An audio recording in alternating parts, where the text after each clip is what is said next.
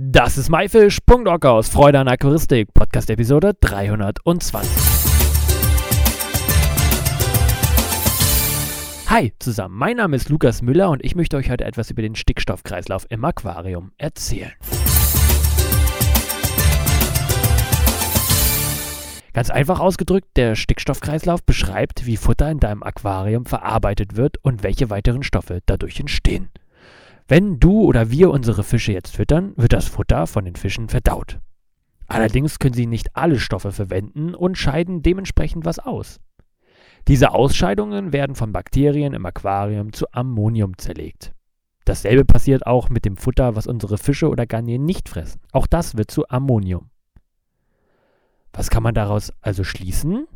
Tup, tup, tup, tup. Richtig! Wenn du zu viel fütterst, erhöhst du den Ammoniumgehalt in deinem Aquarium. Aber was bedeutet das jetzt konkret? Ammonium ist an sich harmlos im Aquarium, aber wird Ammonium direkt zum Ammoniak umgewandelt. Und Ammoniak, kennen wir alle aus dem Chemieunterricht, riecht echt streng und ist nicht gut. Das riecht ja schon giftig und das ist es auch.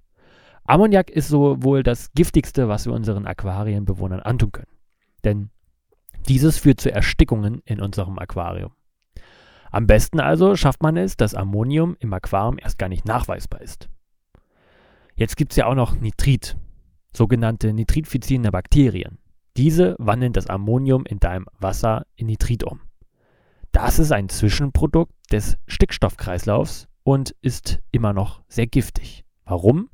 Es verhindert bzw. blockiert den Sauerstofftransport im Körper der Fische und wirkt somit tödlich. Andere Bakterien wiederum nehmen das Nitrit und wandeln es in Nitrat um. Nitrat ist nicht mehr so schädlich, solange es unter einem gewissen Grenzwert bleibt. Aus diesem Grund empfehle ich immer regelmäßige Wasserwechsel von 10 bis 20 Prozent jede Woche durchzuführen, um überschüssiges Nitrat aus dem Aquarium zu entfernen. Es ist sehr wichtig, diese Wasserwerte im Blick zu haben, denn es ist wichtig, dass immer genügend gute Bakterien im Aquarium sind, um Ammonium abzubauen, was deine Tiere am Ende ausscheiden. Wichtig zu wissen ist noch, wenn dein Aquarium gerade frisch eingerichtet ist, sind da natürlich noch keine Bakterien vorhanden. Setzt du oder setzt man nun Fische oder Garnelen ins Aquarium, kann das Ammonium nicht abgebaut werden und die Tiere sterben nach einer kurzen Zeit an einer Ammonium- oder Nitritvergiftung. Daher ist die Einlaufphase, wo die Bakterien entstehen, für den Abbau extrem wichtig und sollte ernst genommen werden. Die Einlaufphase ist absolut notwendig, wenn du keine anderen Bakterien vorweg hinzupackst. Denn damit schaffst du aus dem toten Wasser ein Ökosystem, in dem deine Fische und Wirbellose leben können. Durch die Einlaufphase bringen wir den Nitratkreislauf, wie eben beschrieben, zum Laufen. Aber wie lange sollte so eine Einlaufphase sein? Eine Woche, zwei Wochen, drei Wochen oder länger? Es ist echt schwierig, eine Zeitangabe darüber zu machen, wann man denn endlich seine ersten Fische einsetzen kann. Ich selber warte immer so zwischen drei und vier Wochen. Damit bin ich auf jeden Fall auf der sicheren Seite. Wenn dein Aquarium jetzt drei Wochen läuft und die Wasserwerte im grünen Bereich liegen und alles an Technik läuft, kannst du natürlich die Fische einsetzen. Wichtig, setze niemals alle Fische auf einmal rein. Bedeutet, dass du die Anzahl der Fische in deinem Aquarium langsam steigerst. Fange erstmal mit wenig Fischen an, denn wie du ja weißt, sind noch nicht genügend gute Bakterien da, um Ammonium abzubauen. Und besetze dein Aquarium nicht über. Sind zu viele Tiere drin, wird dementsprechend auch viel ausgeschieden. Dementsprechend ist die Gefahr sehr hoch, dass schnell zu viel Ammonium in deinem Aquarium ist, was nicht abgebaut werden kann.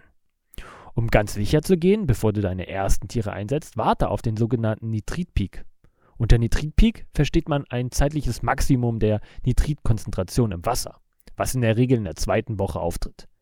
Man kann da ein bisschen nachhelfen, um den Nitritpeak auszulösen, indem man einige Flocken bzw. eine Flocke pro Tag in sein Aquarium gibt. In der Zeit muss man nichts tun. Er ist dann vorbei, wenn die Wasserwerte, vor allem Nitrit, sich wieder stabilisiert haben. Am besten führt man jeden Tag in der Einlaufphase einen Nitrittest durch, um sicherzugehen, dass der Nitritpeak eingetreten und vorbei ist. Jetzt weißt du, was der Stickstoffkreislauf ist und wie, was du zu beachten hast in der Einlaufphase in deinem Aquarium und was du so zu beachten hast.